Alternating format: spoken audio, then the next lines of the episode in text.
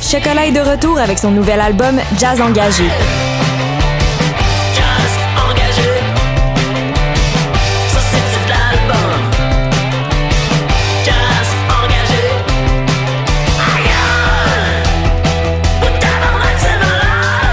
Nouvel album est maintenant disponible, tous les détails sur leur Bandcamp.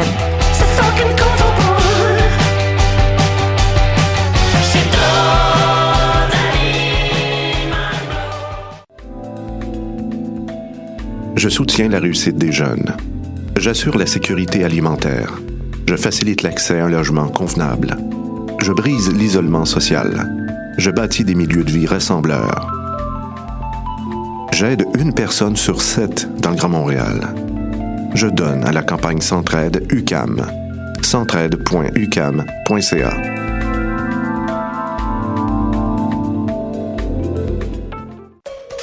Du 7 au 17 novembre, Coup de cœur francophone vous propose plus de 100 spectacles d'artistes d'ici et d'ailleurs. Place à l'audace et aux découvertes avec Fouki présente les fourmis, Urbain Desbois, Laurence Nerbonne, Jérôme 50, Lou Adriane Cassidy, L'Amalgame, Milligram, La Patère Rose, Kid Kuna, Jérôme Minière, le Whiston Band, Ken Lo et tellement d'autres. Pour tout savoir, consultez coupdecoeur.ca. Coup de cœur francophone, une invitation de SiriusXM.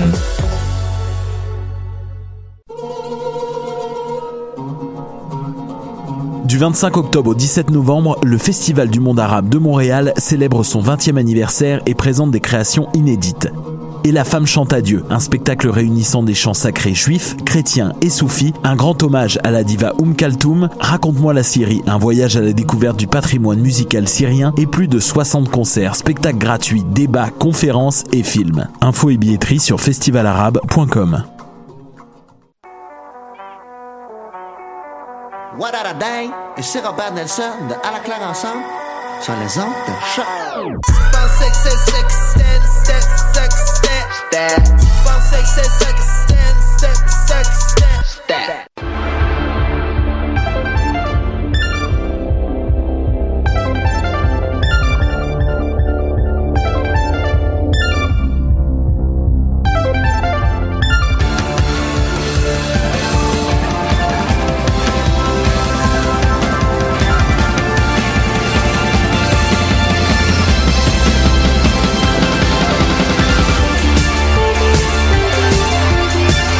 Bon matin, bienvenue à ce 149e épisode des Amazones. Et oui, oui, on s'approche dangereusement du 150e épisode qui sera enregistré la semaine prochaine, donc euh, mercredi 11h euh, à choc.ca. Euh, donc on manquera pas le rendez-vous pour ce 150e épisode qui sera encore plein de surprises. On verra bien ce qu'on ce qu'on y fera. et d'ici là, on a un super bel épisode aujourd'hui avec une super belle tablée. Peut-être certains trouveront que oh, oh, c'est comme s'il y avait des échos de la semaine dernière c'est un peu une suite logique. On reste quand même, même si nous sommes déjà euh, bien entamés dans le mois de novembre, on va continuer quand même à essayer de se faire peur et à parler de choses effrayantes avec notre thème d'aujourd'hui qui est euh, l'œuvre de Stephen King, que ce soit l'auteur, ses adaptations, euh, les nombreuses adaptations de ses œuvres, euh, son influence sur la culture. donc Stephen King, qu'on va avoir la chance aujourd'hui de parler avec un beau panel. Et pour ce faire, ben, je vais vous présenter les gens qui sont avec moi aujourd'hui. On va commencer par ma droite avec Megan. Allô. Allô, Mégane. Comment ça va? ça va bien. Désolée, je suis en train de partager le live sur Facebook. Ben oui, parce que tu, tu multitasques, tu multitasques beaucoup. Ben euh, Mégane qui est notre, notre webmestre, on va le dire comme ça. Donc, euh, si vous trouvez que ces publications sont intéressantes, euh, si les publications sont intéressantes sur notre page, c'est en grande partie parce que Mégane s'occupe à les garder euh, à garder la page vivante. Si vous les trouvez pas intéressantes, ben, je suis désolée. Euh, puis ben merci aussi pour euh, ton super montage photo de, Oh de cette semaine. J'ai vraiment beaucoup de plaisir à, à photoshopper le, le visage des deux autres euh, invités aujourd'hui sur des sur des images de Misery que au moment où j'ai fait les montages, je n'avais pas encore vu et que j'ai regardé par la suite et j'ai trouvé ça encore plus amusant d'imaginer que Catherine était l'infirmière et que euh, Audrey était Paul. Donc euh, donc euh, voilà, c'était mon c'était ma journée d'hier. C'est ça. Ben, merci beaucoup, Mégane, d'être avec nous aujourd'hui. On continue avec Audrey Bouteuil. Comment ça va, Audrey? Ça va, merci. Ça va, tu passes un bel Halloween? Oui, euh, c'était c'était assez intense. J'avais quand même euh, trois costumes à faire, euh, trois euh, parties, mais euh, c'est c'est mon moment de l'année où je peux fabriquer des choses et redevenir une étudiante en art visuel. Donc, euh, je, je me donne à fond et euh, j'ai énormément de plaisir. Bon, ben, tant mieux. Ben, c'est cool euh, que tu aies passé un bel Halloween. J'ai- j'ai- Est-ce que tu étais là au fameux party des sorcières que j'ai entendu parler? euh? Non, Ah. mon Dieu, j'ai manqué ça. Non, mais, c'est correct. Mais C'est comme correct. d'habitude, je mélange des, je mélange des choses. Comme d'habitude, euh, j'étais au Rocky Horror Picture Show. euh, Ah! J'étais un peu déçue cette année. Il y avait, il y avait beaucoup de Virgin dans la salle, euh, beaucoup de calls, euh, franchement manqués. Mais écoute, euh, le- pour moi, c'est toujours de la nostalgie. Je pense que, mon Dieu, je pense que ça va faire dix ans que j'y vais. euh, donc, euh, Ben, à l'aube de notre 150e épisode, on aimerait rappeler aussi que le premier épisode des Amazones euh, contenait une entrevue euh, avec euh, des, euh, des actrices qui performaient sur scène pour le Rocky Horror Picture Show. Donc, euh, tout est dans tout, euh, Audrey. Bon, ben, merci d'être avec nous aujourd'hui. Et on termine le, le tour de table avec euh, Catherine Côté, qui, euh, qui est notre experte en Stephen King en résidence. Bonjour, c'est moi. Comment ça va? Ça va bien. Je suis contente. Ben, ben, je suis contente que tu sois contente. Euh, Catherine, euh, on va euh, on va plonger tout de suite, si tu nous le permets, euh, dans Stephen King. Tu nous as tu nous as euh, proposé de, de, de commencer tout ça avec une petite euh, biographie de l'auteur. Donc, euh, je, je, je te, je te laisse Ben oui, la parce place que ça, se peut qu'il y ait des gens qui euh, qui aient jamais entendu parler de Stephen King euh, ou qui aient jamais lu ça ou qui sont simplement pas intéressés, dans lequel cas ça vaut pas la peine d'écouter le podcast. Euh, c'est ça. vous pouvez écouter nos voix relaxantes. Oui, c'est très relaxant. Puis on peut, on pourra même faire des recommandations de livres et de films éventuellement. Fait que ça peut être pertinent pour, pour tout le monde. Ben, euh, Stephen King est un auteur américain qui est né en 1947 dans une belle petite ville du Maine. Et c'est pour ça que la plupart de ses livres se passent au Maine. Il a grandi dans une famille, euh, complètement dysfonctionnelle. Non, c'est une blague. Avec une, une mère monoparentale et son demi-frère. Euh, on peut voir dans la biographie de King qu'il y a des affaires qui expliquent euh, des thématiques et des tropes de ses œuvres, comme la figure du père qui est absente ou menaçante. Ouais, Stephen King n'a pas eu de père, c'est peut-être quelque chose qui ceci explique cela. Ouais. Euh, Stephen King écrit depuis qu'il est tout petit. Il publiait des euh, nouvelles dans des revues de science-fiction cheap, un petit peu série B, quand il grandissait euh, dans le Maine des années 50. Oh mon Dieu, ça devait être magnifique. C'était c'était magnifique. Il a commencé éventuellement à vendre des revues quand il avait 17 euh, des revues pardon, à vendre des nouvelles à des revues quand il avait 17 18 ans. Donc il a commencé à être payé pour son travail, mais quand même ça ça il gagnait pas sa vie avec ça. Donc il est allé faire un certificat en enseignement. Euh, j'imagine que ça doit être comme une espèce de bac en Il est devenu prof d'anglais. Euh, lui et sa femme Tabitha qui est aussi une écrivaine euh, vivaient euh, de manière super pauvre avec leurs enfants dans une espèce de trailer. Et un jour en 1973 euh, Stephen King a gagné à la loterie des écrivains et il a vendu les droits pour son premier roman qui est publié en 74, ça s'appelle Carrie et ça a été un best-seller instantané et à partir de là, il y a eu des commandes sans arrêt il a publié plus d'un livre par année, il y en est à 61 romans aujourd'hui, plus des recueils d'histoires, euh, des recueils de short stories, des recueils de nouvelles, plus des livres de euh, de non-fiction, il a écrit des essais sur sa démarche d'écriture, il a écrit des essais sur le cinéma. Donc il y a énormément de livres à son actif. Euh, sa femme écrit aussi, ainsi que ses deux garçons. Je crois que sa fille n'écrit pas.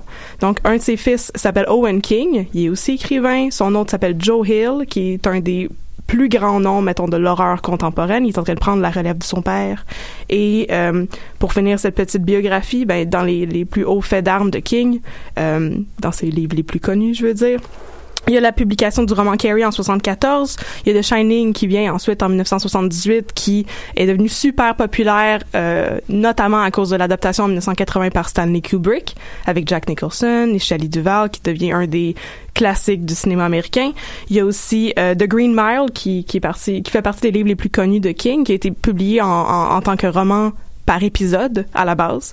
Donc c'était six petits épisodes qui formaient The Green Mile, qui a aussi été adapté au cinéma. Je pense que le cinéma a beaucoup contribué à la popularité de Stephen King. On pourra en reparler. Sinon, il y a It qui vient d'être euh, réadapté pour, euh, c'est ça, à mon plus grand découragement. It Chapter 2, c'était pas très très bon. Référence à ta chronique de là, Oui. quelques semaines. Tout est dans tout. Oui, Oui. c'est ça. Et euh, c'est tout ce qu'on avait à dire là-dessus. On peut commencer à en parler. voilà. Ben, tu- en fait, c'est ça. on- tu, tu voulais qu'on commence en, en en parlant avec euh, l'auteur, puis aussi ben, pour parler des livres, parce que je pense que autour de la table, euh, je, je peux me tromper là, parce que j'en ai parlé un peu avec Megan, mais j'en ai pas vraiment parlé avec Audrey. Euh, mais j'ai l'impression qu'on connaît plus les œuvres de King de par leurs adaptations. Euh, mais tu voulais qu'on commence en parlant des livres. Est-ce que tu veux nous dire, euh, tu as commencé à effleurer le sujet, mais veux-tu nous dire c'est quoi, mettons les les grands thèmes qui reviennent constamment ou qui pourraient être euh, être vus comme soit les obsessions ou soit comme les, les, les justement les grands thèmes, les grandes lignes directrices des œuvres de King, euh, que ça soit en termes de genre, euh, que ça soit en termes de de de, de, Le personnage. de personnages, oui effectivement. Ah oui, ben euh, on pourrait commencer euh, dans une espèce de, de, de, de description en entonnoir, tu sais, en partant très très large. Euh, ces livres, c'est pas uniquement de l'horreur, ça œuvre dans beaucoup de genres différents parce que ben, l'horreur, ça découle en plein de- d'incarnations.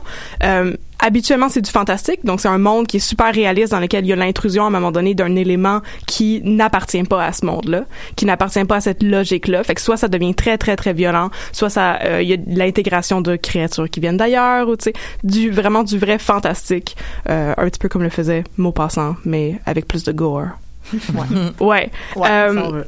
non, ouais, si on veut. À part ça, euh, il a fait de la fantasy, fantasy médiévale, la, la, la saga de Dark Tower en huit Qui est un peu tomes. western aussi. Qui est un peu temps, western ouais. aussi, qui est un peu, c'est un hybride d'à peu près tout. C'est, c'est de la fantasy, c'est du fantastique, c'est du western, c'est médiéval, c'est magique, c'est réaliste, c'est beaucoup d'affaires en même temps. Et Puis justement, euh, euh, pour revenir sur le fantastique, Oui. tu continues, euh, il a aussi écrit un essai sur l'horreur qui est quand même Oui. assez utilisé euh, à l'université, mais aussi par euh, la Monsieur, Madame, tout le monde pour parler d'horreur, parce qu'il nous a donné comme un vocabulaire aussi pour nommer ces choses-là. Là, je, je, ça, c'est loin dans ma tête. Ben, suis c'est pas comme les niveaux de l'horreur. Ouais, c'est ça. euh, Oui. Puis il y, a la, il y a la terreur, il y a euh, le L'horreur. l'horreur elle-même, puis il y a le, comme le dégoût. le dégoût, le, gore. le ouais. gore, Pour ouais, faire un pour faire écho à une autre chronique que Catherine avait fait par le passé. Ben oui, bien pour- sûr. Pour définir ces, ces thèmes-là. Il va falloir qu'on fasse comme une J'avais liste de, tout de, de volé références. ça. C'est ça. On est en train de voir que tout ce que je fais dans la vie, dans le fond, c'est parler de Stephen King. Mais c'est sans comme- arrêt. C'est comme l'apogée, là, c'est ton Oui, moment, là. c'est ça, exactement. Mais oui, il a déjà écrit des livres là-dessus. Puis si c'est un livre qui est utilisé dans un contexte académique, c'est beaucoup que ce- ces genres-là sont moins étudiés, mettons, dans les études littéraires. Euh, on peut pas dire que c'est pas étudié, ça l'est. C'est juste que c'est un phénomène qui est assez marginal. Fait que Stephen King est une des personnes qui a écrit des livres là-dessus. Il y en a beaucoup moins que, mettons, des gens qui ont écrit sur le romantisme. Je- je C'est que ça revient un peu à ce qu'on parlait la semaine passée avec l'horreur aussi, qui est un, un genre qui a, qui a jamais vraiment obtenu ses lettres nobles. Puis je pense que aussi avec Stephen King, c'est un peu ce qu'on voit. On a tendance à le voir comme cette espèce de grosse figure de la culture pop, mais qu'on n'étudie pas vraiment parce qu'on se dit comment non, c'est c'est trop pop, donc on Ben, s'y intéresse pas. C'est mais- ça que j'avais envie de vous demander, vous qui Mhm. étudiez la, vous qui étudiez la, étudiez, vous, vous qui étudiez, dis-je, la littérature, j'allais le dire au passé, mais c'était, pas, c'est pas tout à fait vrai, euh, qui, euh, le, le, le fait que Stephen King est un auteur qui est prolifique et le fait qu'il est mainstream, est-ce que ça lui a, en fait, nuit dans sa, dans sa réputation auprès des, des littéreux? là? Est-ce que justement, est-ce qu'il est vu comme euh, comme faisant de, de- du bonbon, un peu comme certains pourraient voir euh, Patrick Sénécal ou euh, d'autres d'autres auteurs? Je veux pas comparer les deux auteurs. Je pense que, mais, je pense qu'on peut les comparer dans le dans le type que je suis pas mal sûr que Patrick Sénécal tire son influence de Stephen King, Euh, mais j'ai pas envie non plus de, de, de, de, dire que leurs styles sont calqués. là. Mais c'est c'est plus, est-ce que vous croyez, est-ce que vous croyez que ça, le fait qu'il ait une, une œuvre prolifique a- a- ou, ou le fait qu'il ait, il ait eu autant de place de marché lui a, a- lui a enlevé une notoriété au niveau de la qualité littéraire? Mais je pense que si- on reste strictement littéraire, j'aurais, je sais pas quoi dire là-dessus, mais je sais que je, suis- Ok. je suis faite en littérature, mais euh, j'étudie vraiment plus le cinéma puis la télévision en général. Puis je sais que euh, ces adaptations sont pas mal plus étudiées aussi parce qu'il y a un gros pan de- des études cinématographiques sur l'horreur qui étudie justement l'influence des thèmes et euh, des dadas de Stephen King dans tous les films qui ont été adaptés. Là. Donc, euh, beaucoup de ces films, ben, beaucoup des films qui ont adapté ces œuvres sont des grands classiques du cinéma d'horreur. On pense à Carrie, on pense à euh, The Shining, The Shining. Misery. Puis si on utilise l'exemple de, de Shining, maintenant on rentre dans une autre catégorie des études cinématographiques où les gens l'étudient pour sa qualité cinématographique parce que c'est Stanley Kub- Kubrick. Mhm. Mais euh, je sais pas euh, du côté littéraire, euh, Catherine t'en sais pas un peu plus que moi là, de Ouais, sa ben, réputation chez les. euh, J'imagine que ça, euh, ça a peut-être été snobé au début. Euh, oui, ça a une réputation d'être super populaire, mais en même temps, il y a un gros travail sur la langue. Euh, Stephen King a vraiment un style particulier. Euh, et il y a un gros travail sur euh, l'intertextualité et la métatextualité. Fait qu'il y a énormément de références à d'autres œuvres qui construisent la cohérence de son univers. Il va parler de chansons populaires, il va parler d'autres livres, il va parler d'acteurs, il va parler d'athlètes aussi parce que c'est un grand fan de baseball. Fait qu'il va intégrer tout ça pour enrichir puis créer un univers qui est vraiment cohésif, qui a une grosse cohérence. Euh, puis en même temps, il y a un travail sur la métatextualité où est-ce qu'il y a des œuvres qui brisent le quatrième mur, soit en mentionnant d'autres livres de King ou même dans la série de la Tour sombre en mettant en scène King en tant que l'auteur des romans de King il y a quelque chose de super intéressant tant au point de vue du fond parce que je veux dire c'est le fun, c'est des trailers, ça se lit bien, c'est intéressant, mais au point de vue de la forme aussi, il y a un gros travail là-dessus. Puis aussi mention rapide sur le domaine académique pour les gens qui connaissent plus ou moins ça, la littérature, les études littéraires francophones ou et, héritière des études littéraires françaises snob beaucoup ce genre de corpus-là en général, mais les études littéraires américaines le font pas du tout. Mm-hmm. Puis étudient la culture pop et surtout des œuvres comme King qui, comme tu dis Catherine, euh, c'est espèce de, de ils prennent le pouls aussi de la société euh, mm-hmm. dans laquelle ils vivent. Là, tu sais, on s'entend que il est très politique aussi dans les personnages qu'il met en scène. Il parle de la guerre du Vietnam, il parle de toutes ces affaires-là. C'est les États-Unis ont pas ce, cette euh, ce snobisme là ou mais, non, mais, d'où le fait que justement, euh, tu parlais de la guerre du Vietnam. Pour certains, la, le, le, la personne de Stephen King, c'est quelqu'un qui est assez controversé parce que justement, il vend énormément de livres à énormément de gens. Puis il y a des gens qui, des fois, réalisent que Stephen King est un démocrate, qui est vraiment très, très impliqué dans la vie communautaire, qui donne beaucoup d'argent, qui est super philanthrope et tout. Puis il réalise que dans le fond, dans ses livres, il y a des messages contre l'establishment, contre le militarisme, contre la guerre du Vietnam, la, la, course à l'armement, tout ça. Il critique le système politique, il critique euh, la, la violence systémique, il critique, il critique le racisme, le traitement des femmes, puis il critique énormément de choses. Puis il y a des gens qui voient pas ça parce qu'il y a justement l'aspect trailer qui nous accroche. Puis quand ils réalisent ça, ils sont choqués. Puis là, ils partent sur Twitter, puis ils écrivent, ils tweetent à Stephen King, I'm never reading your books again. Puis ils sont super fâchés. Puis que ça, ça crée comme des mouvements intéressants. C'est très misery comme façon. Mais, mais Stephen King est pas, il est pas timide sur Twitter. Je veux dire, il y a à peine un mois, il a carrément écrit euh, sur Twitter, euh, hey hey ho ho, puis le, nom de la représentante du Maine euh, has to go.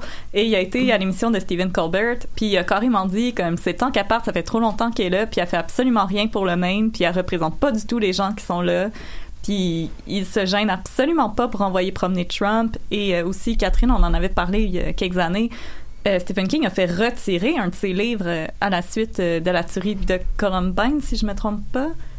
puis il a fait carrément retirer un de ses livres. Donc c'est quelqu'un qui est pas frileux d'exprimer ses opinions. Puis je trouve ça très intéressant que quelqu'un qui ait autant de de succès aux États-Unis prenne son podium et hurle ses opinions aussi fort, mais réussisse quand même à garder autant de succès. Mm-hmm.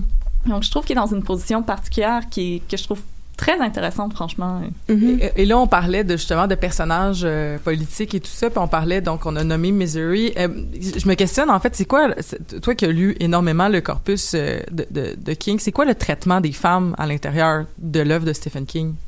Euh, c'est assez ambigu euh, et c'est assez controversé comme question. Il y a des gens qui trouvent que ce que King fait est très euh, machiste, euh, chauviniste. C'est ça le mot que j'avais retrouvé dans des articles.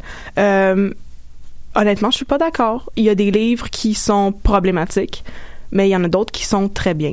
Ça dépend d'un livre à l'autre et je pense pas qu'on peut justement puisque ça son, son œuvre est tellement florissante et part dans tellement de directions différentes. Je pense pas qu'on peut mettre toute son œuvre dans le même panier mm-hmm. pour lui appliquer un terme comme, tu sais, il est raciste, il est sexiste. Mm-hmm. Je trouve qu'il y a des livres qui honnêtement parlent euh, de manière très intéressante de la condition féminine, puis surtout des violences faites aux femmes, puis il dénonce énormément ça.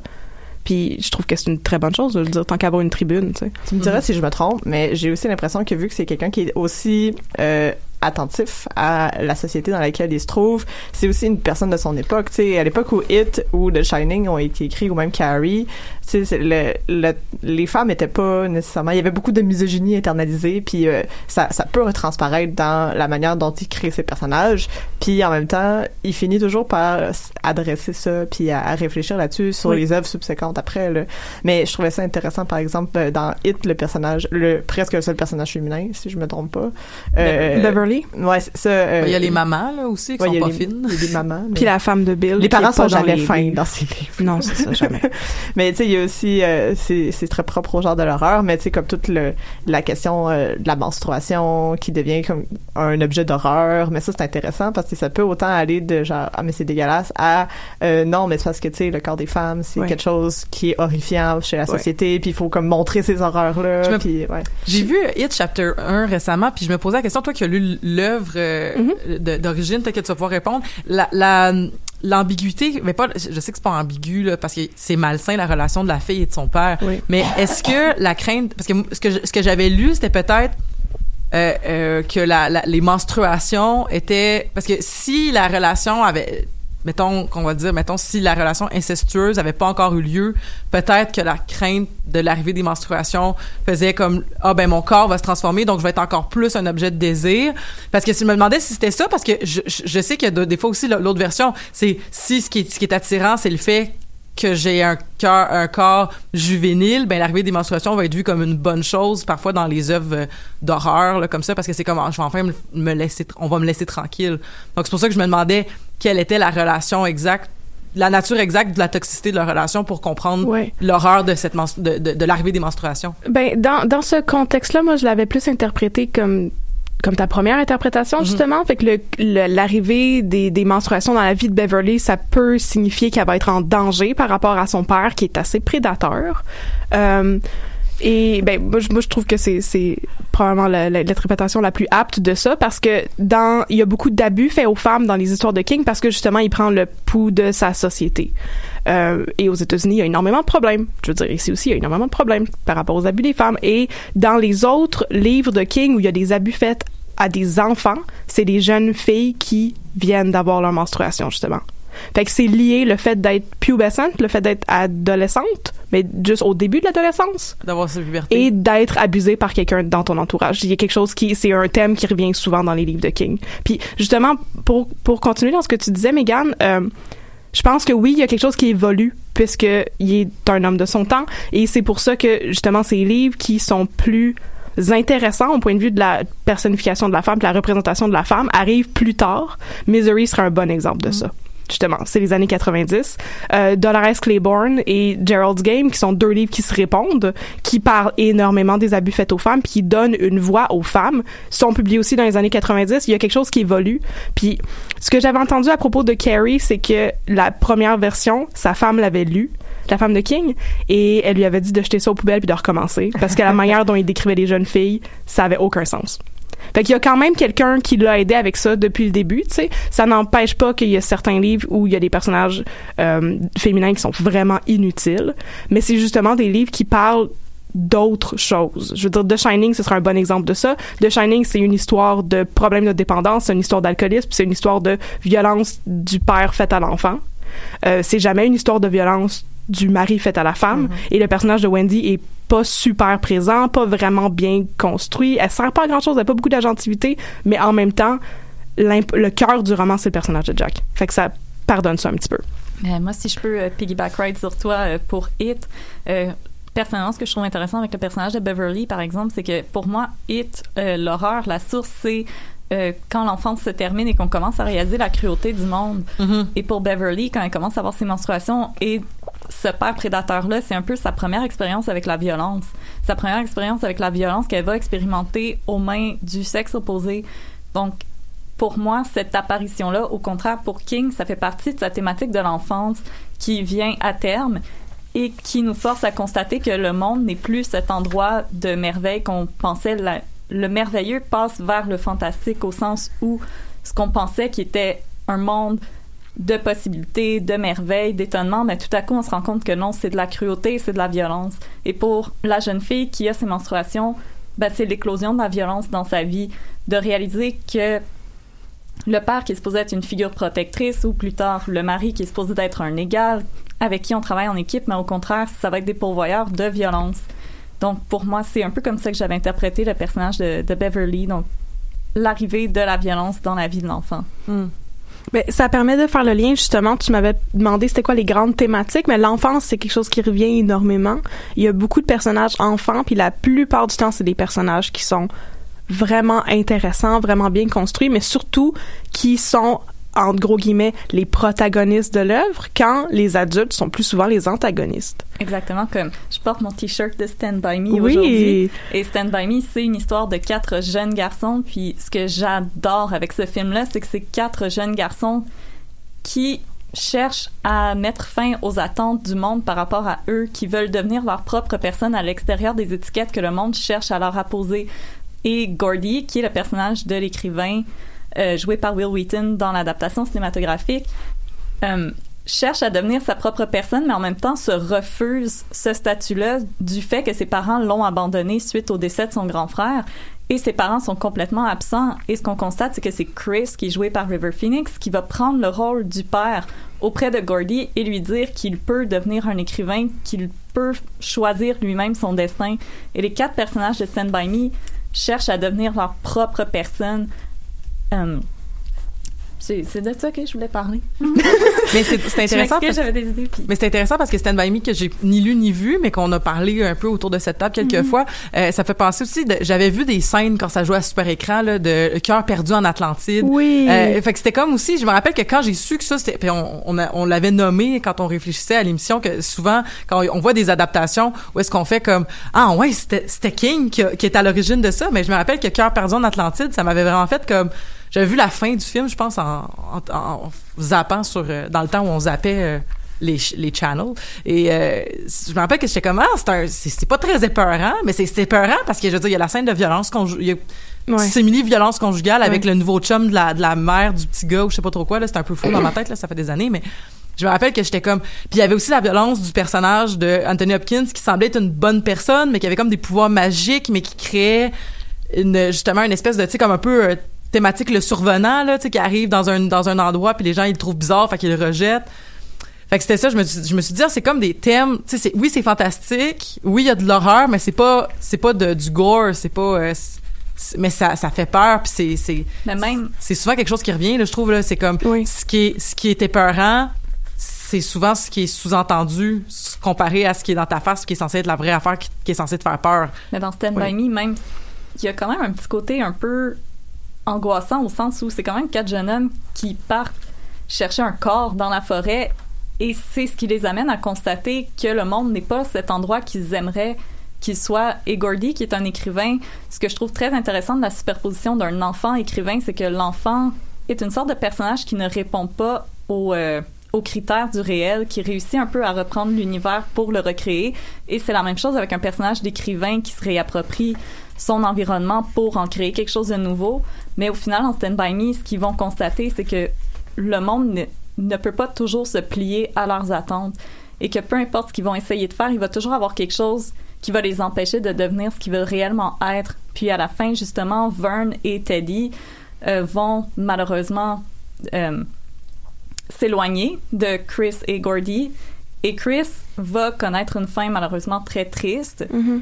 Et euh, Gordy va dire c'est les seuls amis que j'ai jamais eus parce que justement le monde les a forcés à prendre des directions différentes, n'a pas pu rester cet espace cohésif où leur amitié a pu rester ensemble. Et je pense que c'est au terme de Stand By Me, on a une petite angoisse existentielle à savoir c'est quoi notre avenir, combien de temps il nous reste avec nos amis? C'est pas une, c'est pas de l'horreur en tant que tel, mais il y a quand même mm. une certaine angoisse qui demeure à la mm. fin de Stand By Me. Il faut euh, mentionner aussi que c'est ça, Stand By Me, c'est l'adaptation d'une novella, fait que c'est une histoire courte, mais c'est une centaine de pages environ. Euh, et la novella est beaucoup plus triste que le film. Ouais, je sais, je peux pas comme briser ton cœur, mais elle finit de manière beaucoup plus triste. Euh, puis justement, ce qu'il y a dans Stephen King et ce qui détonne beaucoup quand on fait des adaptations, justement, c'est qu'il y a beaucoup de ce désespoir-là, d'une espèce de hopelessness qui est très réaliste un sens.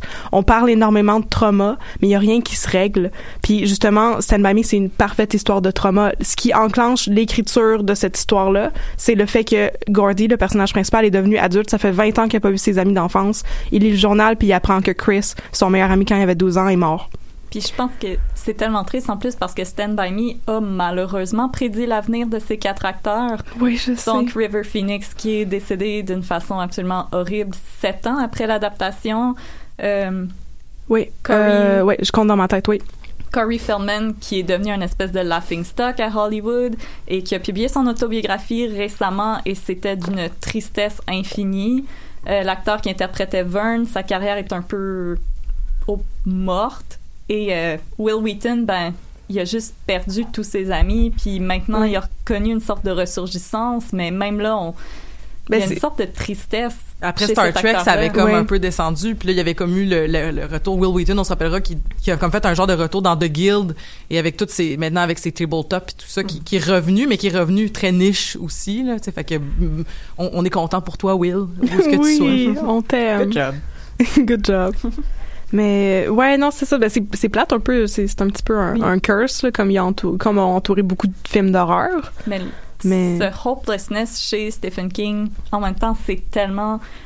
Je pense que c'est ce qui fait que Stephen King connaît une énorme ressurgissance présentement aux États-Unis parce qu'on est à une espèce de point mort. Puis à toutes les fois que vous m'invitez ici, je, je suis toujours en train de dire l'apocalypse s'en vient, mais c'est pas faux. Je pense que le public présentement de qui consomme la culture pop, on sent qu'il y a un, un énorme shift social et cette- ce hopelessness que nous communique Stephen King au-delà de son de l'horreur plus euh, bon je vais utiliser prévisible de Hit avec Ouais. le clown diabolique méchant mais à la fin de Hit c'est de constater oui on a battu le clown mais c'est la nature cyclique de l'horreur de la violence donc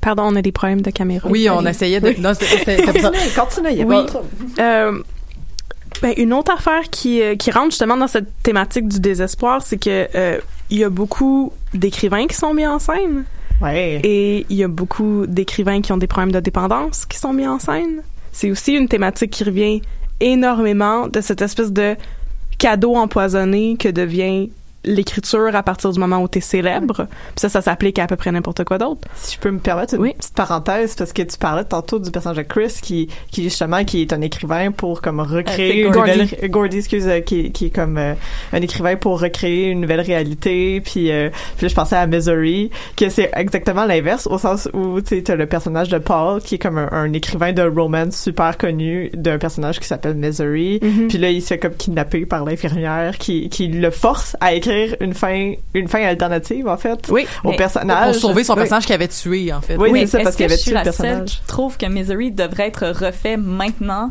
Parce qu'avec les fandoms Ouais.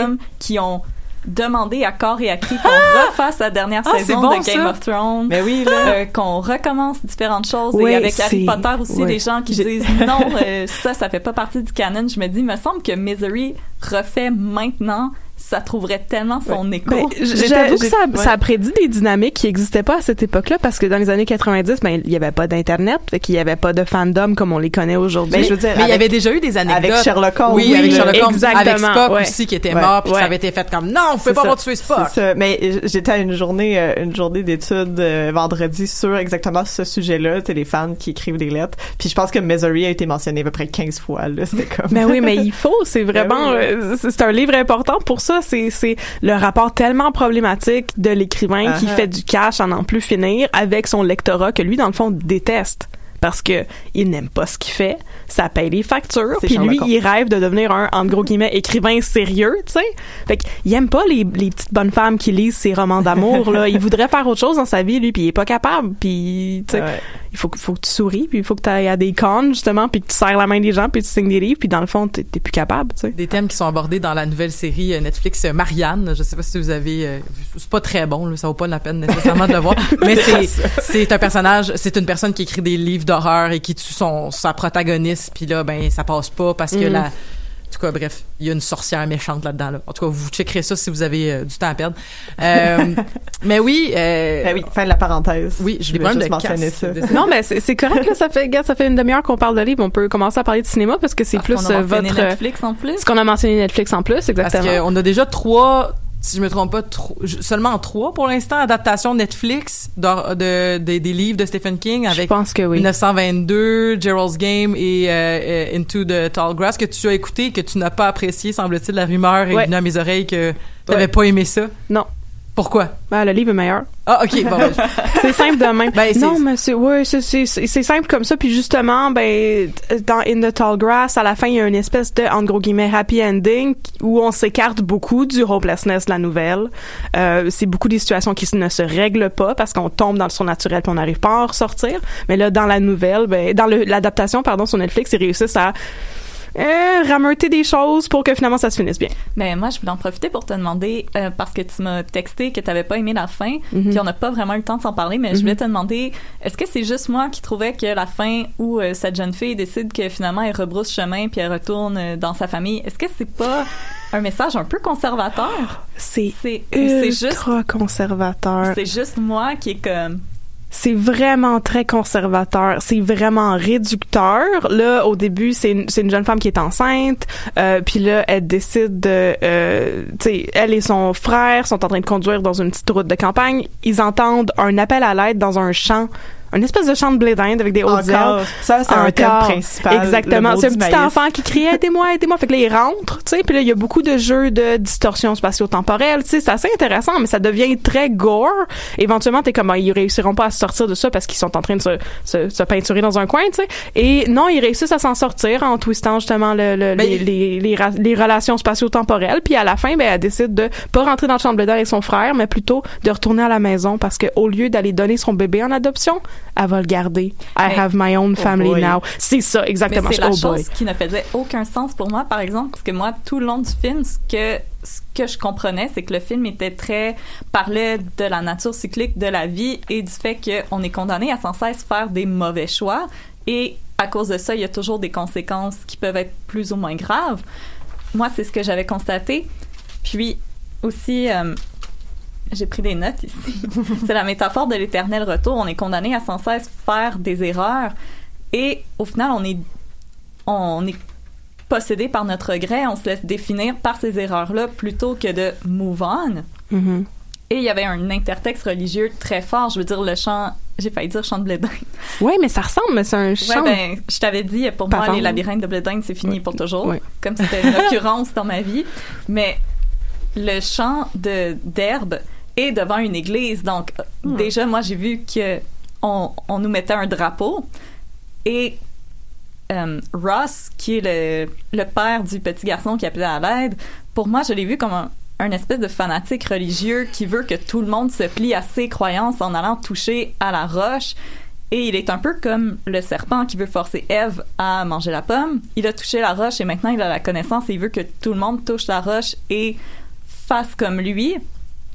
Donc, je voyais vraiment cette espèce je, de... je trouvais ça intéressant, l'espèce de tu veux sortir, la seule façon que tu vas sortir, c'est en connaissant le chemin, mais quand tu vas connaître le chemin, tu n'auras pas envie de sortir parce que tu vas avoir découvert autre chose.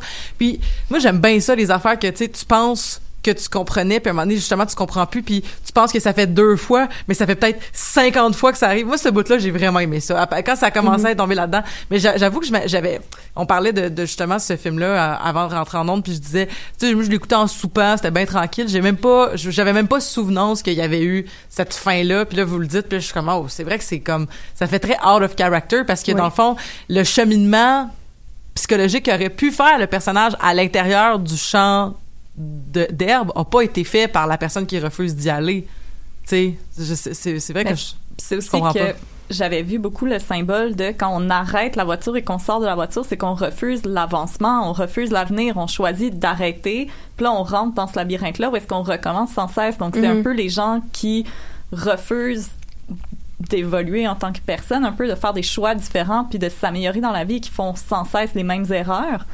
Et en plus, euh, quand euh, bon, euh, je m'excuse, euh, spoiler alert, quand Cal fait manger son bébé à Becky, mais c'est carrément éradiquer l'avenir, dire il n'y aura pas d'avenir, on y met fin complètement. Et aussi, la seule façon dont on va réussir à s'en sortir, c'est quand Travis, euh, qui est le père de l'enfant, décide de se sacrifier. Donc, on choisit de mettre fin à notre avenir pour que quelqu'un d'autre puisse avancer.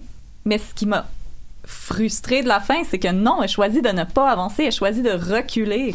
je, je comprends pas pourquoi le film était une espèce d'immense métaphore de faut arrêter de revenir sans cesse sur ses erreurs puis d'être défini par notre passé pour au final choisir de retourner dans notre passé. Je, Avec ton frère qui t'aime clairement plus qu'il devrait, là, aussi. là. aussi. Ouais, mais ça, c'est justement, c'est rajouter bien des affaires qui étaient pas dans l'histoire. puis C'est peut-être juste une mauvaise lecture de l'histoire c'est originale. peut-être juste c'est une mauvaise histoire de lecture. Euh, voyons, une mauvaise lecture de l'histoire. C'est une histoire de mauvaise lecture. Une histoire de mauvaise lecture originale. Une lecture de mauvaise histoire. Mais il y a des meilleurs films qui existent.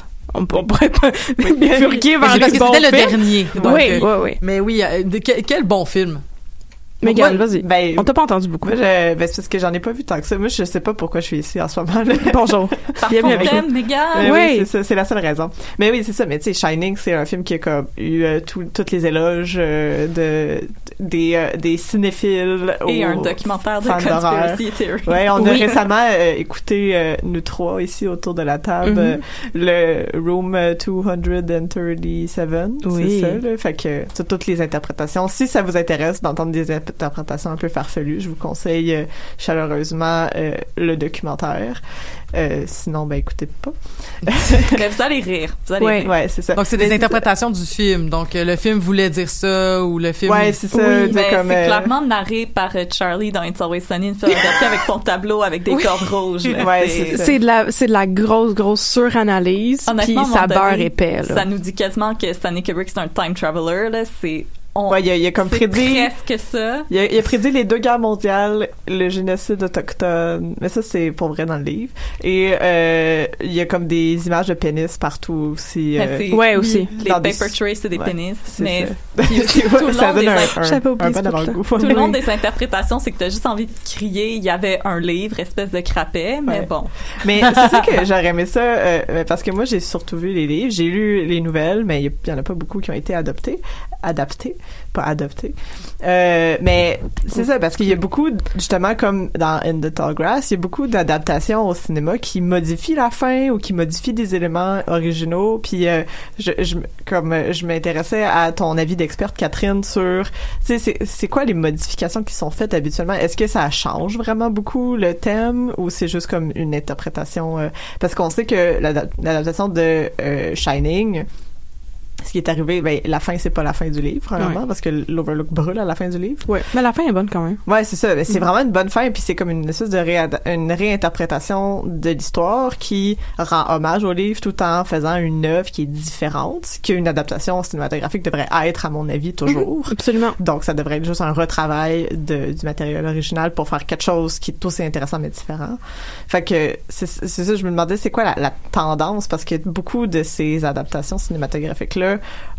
ont passé à l'histoire du cinéma, on pense à La Ligne Verte, on pense à euh, Carrie, on pense à... euh, The Shawshank Redemption. Exactement. Qu'on oublie toujours. Qu'on Ah oui, oublie toujours. Ouais. Mais c'est ça, c'est c'est devenu des grands films que les gens mettent justement dans les films cultes ou les films les plus The importants à Redemption est dans le top 1 IMDB depuis ch- C'est 15 ça. ans. Mais c'est un, c'était un excellent film, justement. C'est av- avec raison, là. À mon avis, c'est, vraiment, il y a ça aussi- vaut la peine de voir Il y a ça. aussi eu des très mauvaises adaptations. Oui. On pense à It Chapter 2. Oui. ouais, mais beaucoup d'autres aussi. Oui. Sleepwalker. Je sais pas c'est quoi. C'est des, c'est des personnes chats. C'est des chats garous.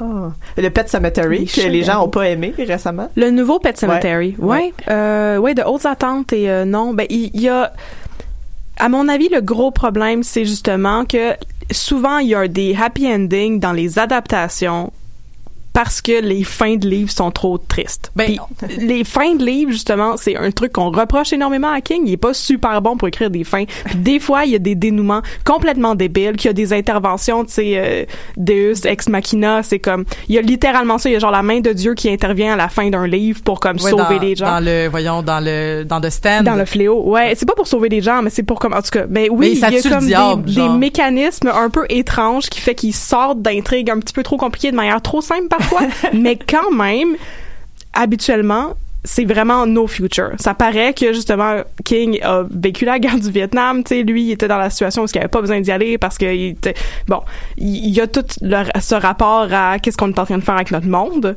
et souvent il y a une twist à la fin où est-ce qu'on va décider de pas tuer tel personnage parce que c'était trop triste ou on va euh, justement à la fin de tu sais OK, je, je, je vais vous gâcher le punch du de la nouvelle de In the Tall Grass là, à la fin de In the Tall Grass, tout le monde meurt. Mhm. C'est ça. Mais là, justement, on est en train de sauver les personnages. On va, on va faire moi- ça. Toi et moi, on avait une grosse conversation là-dessus que les, je pense que le public occidental a beaucoup de misère avec les fins très, très, très ambiguës et parfois un peu trop tristes, un peu trop sombres. Donc, on a tendance des fois à essayer de mettre un petit, euh, Ben, un moi, petit sugar oui. coating. on peut-tu parler aussi- de Mist, là, qui, qui a tellement Oui. fini- qui finissait tellement mal? Moi, j'ai pas Mais vu la, c'est- la, la, la, la- la- l'adaptation en télésérie. Euh, mais Ça vaut pas la peine, regarde pas ça. Bon, ben c'est ça, mais le Voilà. film, il était te- c'était tellement triste à la fin. Là. Moi, je, je me rappelle, j'avais fait comme... je- je- je- ça m'a marqué, là, pendant une semaine, j'y ai pensé tellement j'étais euh, comme... c'est le Mais- même réalisateur que Green Mile et Shawshank. Donc, Voilà. on, on sent Ah. que c'est quelqu'un qui a compris Stephen King parce que aussi, on s'en était parlé, Catherine et moi, les adaptations réussies de Stephen King, ben, c'est les mêmes réalisateurs. C'est des gens qui ont compris et qui ont leur personnalité, qui réussissent à prendre l'objet et à créer un autre Oui. objet dans lequel ils insufflent leur propre inspiration, qui se contentent pas de prendre le papier puis de le mettre à l'écran. Non, c'est effectivement, ils ont, ils ont compris la démarche de King, ils comprennent sa perception de l'Amérique contemporaine. Il y a quelque chose qui se transpose bien d'un contexte à un autre, puis à partir de là, tu peux faire des modifications comme tu veux. La fin de l'adaptation de Myst, euh, ce n'est pas la fin du livre. À mon avis, c'est une meilleure fin que la fin du livre parce que c'est vraiment no future justement. C'est vraiment dans le désespoir, puis ça respecte l'esprit de King. Moi, j'avais bien aimé It Chapter 1 parce que justement, je trouvais que ça prend énormément de liberté, mais ça respecte l'esprit de ce qu'il essaie de faire avec la thématique de l'enfance, la violence dans un contexte euh, familial, quotidien, tu sais. Puis même la Puis- violence de la petite ville qui essaye de cacher ses secrets. Oui. Par exemple, le- l'espèce de faction du, euh, euh, du Ku Klux Klan qui existait dans cette ville-là, les Oui. violences du passé. Oui. On a gardé ça, puis c'est ça qui est très intéressant chez Stephen King, comme dans euh, le téléfilm qui m'a traumatisé pour toujours, euh, Storm of the Century, où à la fin, ils disent carrément que le, le, le pas fin qui est joué par Colin Feore, on dit il est venu dans notre ville parce qu'il savait qu'on saurait garder ses secrets.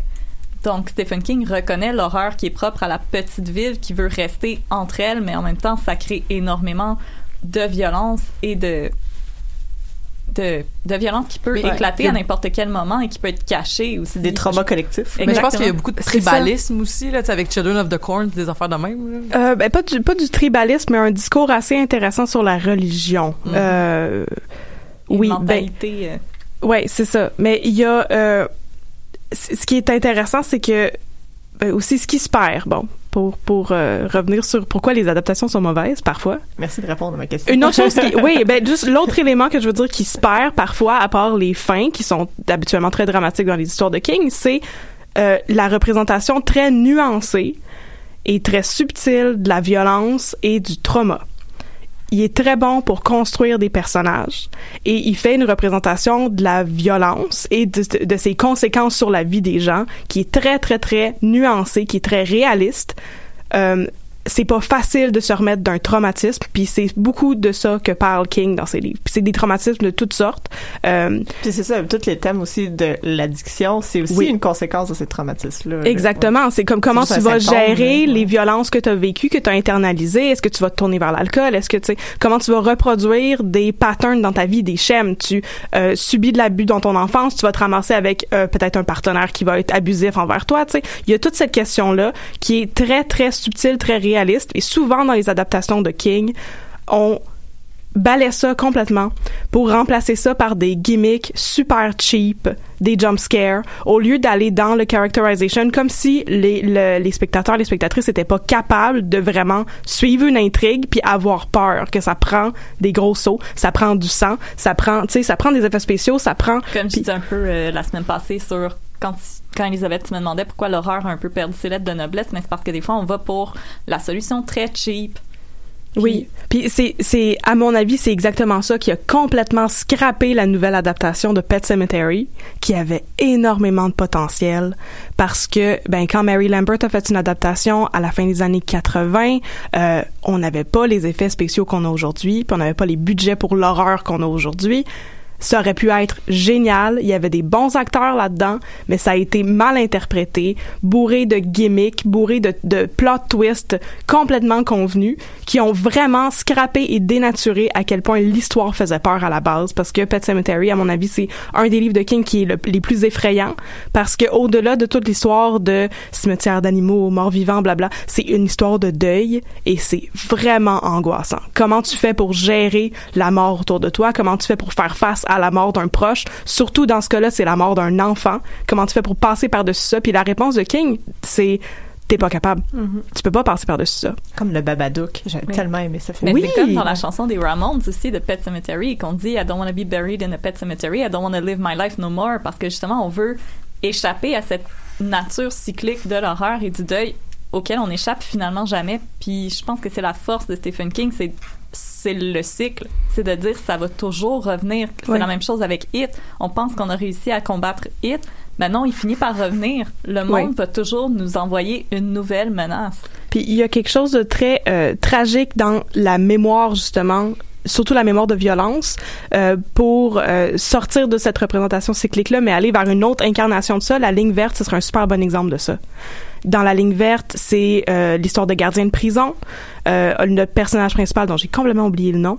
Qui euh, était, qui était joué par Tom Hanks. qui était joué par Tom Hanks dans l'adaptation, oui, il, il y a un rapport particulier avec un prisonnier qui a des pouvoirs, quelque chose d'indéfini qui qui pourrait être de Shining, tu sais, on en a pas parlé, mais les pouvoirs paranormaux ça prend beaucoup de place dans l'œuvre de King, puis à la fin, mais l'homme, lui, John Coffey, le prisonnier, lui donne une partie de ses pouvoirs, et ce que ça fait, c'est que ça le rend, ça ralentit son vieillissement, Parce qu'il peut ramener des choses à la vie. parce qu'il peut ramener les Ouais. choses à la vie C'est pour exactement. ça qu'il a Il été peut guérir. Ouais, Fait c'est que là, quand l'histoire est- l'histoire se, se est racontée par ce personnage-là dans les années 90, mais en fait ça se passe dans les années 20 quand lui avait déjà 40 ans, puis la personne à qui il raconte ça est comme oui, on ça ça se peut pas, c'est c'est pas toi, ça fait bien trop longtemps, mais oui, en fait lui sa, sa malédiction au terme de cette histoire-là, c'est ben moi je vais vieillir plus lentement que tout le monde, puis moi je vais devoir toujours me rappeler de ce qui s'est passé dans la prison quand j'étais le gardien qui s'occupait de tuer des gens on death row dans les années 20. Tu sais, il y a quelque chose de, c'est ça, cette mémoire-là qui est lourde, qu'on doit traîner avec soi. C'est des choses horribles, mais c'est des choses qu'on peut pas oublier parce que justement, sinon, ça se répète. C'est cyclique, c'est It, c'est The Dark Tower, Mais c'est, ouais. Le film de Green Mile est très long. Il dure 3 heures et Deux 20 DVD. Ouais. Deux DVD, 3 heures et 10 ou 20 minutes, je m'en Ouais. rappelle pas trop, mais en même temps, je trouve que la longueur du film crée cette même lourdeur que ce que le personnage doit porter. Puis, Mais c'est quand même un gros livre aussi. me- je l'avais lu, là, puis c'est c'est quand même... la- puis de voir les prisonniers mourir, et ce que je trouve super intéressant, c'est que les deux pr- premiers prisonniers qu'on voit mourir, euh, Dell et l'autre dont j'ai oublié le nom, malheureusement, on sait pas pourquoi ils sont là, on sait pas pourquoi ils sont exécutés. Je sais pas si dans le livre c'est mentionné. Ouais. Mais, ouais, rapidement. Ouais. Mais de pas vraiment savoir pourquoi ils sont là, puis de les voir mourir, et en plus Dell qui meurt d'une façon absolument atroce Ouais, parce que son fait. exécution est botchée. Mais ça nous porte, nous, le spectateur, nous aussi, on ressent toute la lourdeur de ces mémoires dont le personnage de Tom Hanks se fait le porteur, puis vraiment, cette longueur, cette intensité, cette lourdeur, c'est une des forces de Stephen King de nous dire il faut il faut faire face au trauma, il faut arrêter de passer à côté, puis quand on fait face au trauma, ben on transporte la mémoire, on se fait une sorte de porteur de message Mhm. parce que sinon ben on va juste toujours le revivre. Puis justement, le, le, le message un peu plus positif à travers tout ça, parce que justement, c'est bien du désespoir, mais euh, à la fin, au terme de l'histoire, puis après justement l'exécution de John Coffey, euh, ce poste-là, la ligne verte, ferme. Mhm. Puis il arrête justement de d'exécuter les prisonniers. Il, il euh, euh, voyons, il rend illégal la peine de mort. Puis c'est ça, il y a une espèce de ok, nous autres on a porté ça avec nous, puis on est juste des employés de l'État, c'est notre job. Eux autres c'est des gardiens de prison, c'est ça, c'est ça qu'il faut qu'ils fassent comme travail. Tu sais, il y a toute une question sur les dynamiques de pouvoir, sur tu sais justement les violences systémiques, puis s'il y a une bonne chose qui sort de cette histoire-là qui est vraiment très triste, c'est que justement au terme de ça, ben les gardiens peuvent finalement arrêter de faire ça puis Mais arrêter d'avoir à faire subir ça, puis d'avoir à vivre ça, puis à vivre avec les séquelles, puis les traumatismes, puis les conséquences de ça. Puis c'est intéressant parce que c'est une des seules fois où les gardiens de prison sont représentés d'une manière positive dans l'œuvre de King. Mais puis le seul qui est, c'est ça, le seul qui est méchant, qui va finir en fait par recevoir, tu sais comme parce que si je me rappelle bien, il y a pas un moment où il enlève parce que ça mar- ça marchait beaucoup justement par tu sais comme il mettait sa bouche sur la bouche, c'est retiré, c'est comme s'il aspirait le mal, puis là, il était capable de le repousser en en luciole ish là si je peux dire de, de mémoire. Puis euh, ce que je me rappelle, c'est qu'il me semble qu'il qu'il a pris la no- les mouches noires de, de quelqu'un parce que c'est comme ça qu'il le décrivait dans le dans le livre puis il l'avait comme il avait comme respiré dans le corps du méchant fait que cette c'est comme c'est comme si ça y avait donné les traumas de l'autre qui avait permis de lui donner une humanité qu'il avait pas ou je me rappelle pas en tout cas bref c'était comme un petit peu de vengeance euh, qui faisait du bien tellement on l'aimait pas Ouais, c'est- du méga karma là. C'est c'est ça, c'est la femme d'un des gardiens de prison qui a le cancer, qui a un cancer du cerveau. Fait qu'on est dans les années 20. tu sais, C'est pas, je veux dire, je pense pas que c'est opérable, je pense pas que c'est traitable. Puis justement, John Coffey avec son don aspire le cancer et le redonne au seul gardien de prison qui était vraiment un chien sale, qui était super sadique, très très cruel, comme beaucoup des personnages en position d'autorité dans les livres de King d'habitude. Lui, c'était vraiment l'incarnation de ça. Puis justement, il lui donne ça. Puis tout le monde comprend que c'est une condamnation à mort. On sait pas quand ça s'en vient. Mais si on croit au don de John Coffey, si on croit à cette magie-là puis à ce shining-là, éventuellement, Percy va mourir du cancer. Ben, parlant de Shining, il y a Mhm. Doctor Sleep qui sort vendredi. Oui. Oui, puis il paraît que c'est bon. Ben ouais, c'est ça. Ça Là, a c'est des la bonnes suite critiques. de Shining pour les gens qui savent pas c'est quoi. Oui. Il y a Ewan McGregor qui Oui. fait le personnage de Danny. Oui, c'est euh, c'est pas juste n'importe quoi comme parfois ils font des suites. Il y a une suite à Pet Cemetery justement ou peut-être Ouais. deux. Euh, ils font des suites parfois aux histoires de King, mais ça c'est vraiment une suite authentique. C'est King qui l'a écrit. Le livre est sorti en 2013 et ça suit euh, t'as 40 ans plus tard. J'essaie de compter dans ma tête. Euh, je pense que c'est 30 ou 40 ans plus tard. Après les événements de traumatisants dans The Shining, oui, dans l'Overlook Hotel, euh, la vie de Danny Torrance, qui justement doit gérer son propre trauma par rapport à cette situation-là, qui justement parce qu'on est dans l'éternel retour a développé les mêmes le même rapport au trauma que son père est sombre, a sombré dans l'alcoolisme, a des problèmes de dépendance, tu sais, puis qui essaye de se sortir de ça. Ça va être, c'est sorti au cinéma présentement, il paraît que c'est très bon, fait que j'encourage tout le monde à aller Ben, voir ça ça. sort ici euh, vendredi. Oui, c'est vrai, pardon. Et il y a un dernier thème aussi que je voulais aborder. En fait, c'est qu'on on, on- on utilise beaucoup le terme euh, à la King, à la Stephen King pour décrire Mhm. certaines œuvres que King n'a pas écrit, mais qu'on va lui attribuer comme justement le, le, le mentorat, qu'on va lui attribuer le fait que ah ben clairement euh, la personne s'est inspirée de King. Est-ce que tu trouves que c'est une expression qui est over euh, over utilisée Est-ce que tu penses que ça va ça va fonctionner, mais il faut respecter justement certains aspects de l'œuvre, mais parce que je pense pas que quand on parle de à la King, on parle de, du traitement des traumas ou on parle de, des fins euh, no future. Je pense que c'est pas ça que les gens veulent dire. Non, moi aussi, puis je pense que ça, ça, ça brise un petit peu cet effet-là à la King. Mhm. Parce que penser que justement les jump scares ou les gros monstres ou le- les dégueulasseries c'est à la King, c'est passer à côté de ce qui est intéressant dans le fond dans son œuvre. Mais euh, une, une des une des à la King. Désolée, je suis juste en train de penser Oui, à la sauce Saint-Hubert à la King. Ouais, je sais. Comme- mais oui, je mais, connaissais pas ça, désolé. mais euh, Stranger Things qui Oui. reprend Oui. le thème de l'enfance et le thème du petit village différemment, mais qui a Oui. une grosse euh, les Duffer Brothers a une grosse influence de l'œuvre de King sur leur œuvre à eux. Oui. Donc tu sais ça c'en est une qui peut justement être euh, euh, il y a une filiation, mais il n'y a pas nécessairement une, euh, une copie, là, si on veut. Non, c'est vrai. Il y a une filiation, euh, puis justement, c'est c'est bien que ça s'arrête là le lien, mettons, entre les deux, parce que Stranger Things c'est vraiment quelque chose d'autonome, d'indépendant, qui a ses propres, tu sais, ses, ses propres euh, réseaux de sens, ses propres dynamiques, c'est ça. Ouais. Fait que ça fonctionne toute seule. Il y a des thèmes Stranger Things va influencer d'autres choses éventuellement. Il y a des thèmes qui reviennent, il y a une esthétique qui revient, puis un intérêt pour, tu sais, la nostalgie et tout. Mais à part ça, euh, Stranger Things, ça se tient sur ses Ouais, propres jambes, ça. ça peut courir si ça veut. Puis moi, en tant que connaisseuse de séries britanniques obscures, euh, dans les années 2000, il y avait une série qui s'appelait Garth Marenghi's Dark Place que je recommande. C'est disponible sur YouTube, c'est six épisodes. Et le personnage de Garth Marenghi est une sorte de parodie de Stephen King euh, quand il était un peu au pic de sa carrière dans les années 80. euh, et qui produisait vraiment beaucoup de romans. Donc, on, on se moque un peu de lui euh, où il fait une espèce de série télé, mais ce dont on se moque en tant que tel, c'est des années 80 et de ça a tendance à tout vouloir se réapproprier et faire des espèces de séries un peu étranges pour faire beaucoup d'argent. Mais je, voulais juste le mentionner parce que c'est une excellente série qui a été euh, violemment boudée et euh, si je peux lui redonner c'est la noblesse, euh, je vais le faire et c'est excellent avec Richard Ayoade. Ben oui, est-ce qu'on a des recommandations à faire justement? Moi, c'est ça que je m'étais noté pour finir. euh, Des, des recommandations à la King? Ouais. Ben, Ben- moi, j'avais le- l'œuvre que j'ai lue il y a quelques années qui est disponible dans les bibliothèques de Montréal. euh, si vous voulez euh, vous les procurer pour... euh, c'est quatre tomes, donc, euh, qui s'appellent Girls, de Joshua et Jonathan Luna, euh, qui sont des... euh, c'est ça, c'est quatre tomes qui, a été, qui sont sortis entre 2006 et 2007. Et grosso modo, c'est l'histoire d'une d'un homme frustré euh, qui pogne un genre de incel poche, là, qui vit dans une petite ville et qui, euh, qui rencontre une femme nue sur le bord de l'autoroute qui finalement lui fait l'amour, mais ça vire en invasion de femmes extraterrestres dans un dôme.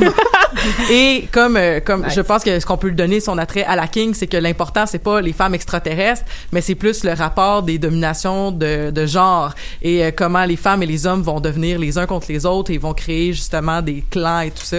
C'est un c'est c'est les dessins sont pas super, je suis pas fan de la coloration de cette BD là, mais si vous êtes capable de passer par-dessus, c'est très intéressant. Ben, moi, je voudrais euh, recommander pour finir, si vous aimez King puis que vous avez passé à travers tous ceux que vous trouvez intéressants, les romans de son fils Joe Hill sont vraiment bons euh, et sont pas du tout devenus. Moi, je trouve que les livres que King produit ces temps-ci sont peut-être un petit peu moins de qualité que ce qu'il faisait avant. Joe Hill il est encore dans son prime, là, il est encore jeune, il sait ce qu'il fait. Puis sinon, si vous trouvez qu'il y a trop de films, vous savez pas par où commencer, les films de Rob Reiner de Stephen King, les adaptations de Rob Reiner, les adaptations de Frank Darabont et les adaptations de Mike Flanagan. Après ça, vous aurez pas le goût d'en écouter d'autres parce qu'ils sont un petit peu moins bonnes les autres, mais c'est ça, c'est vraiment euh, des films de qualité. Ben merci beaucoup Megan, merci Audrey, merci Catherine. On se retrouve la semaine prochaine pour le 150e épisode des Amazones et d'ici là, je vous souhaite une bonne semaine.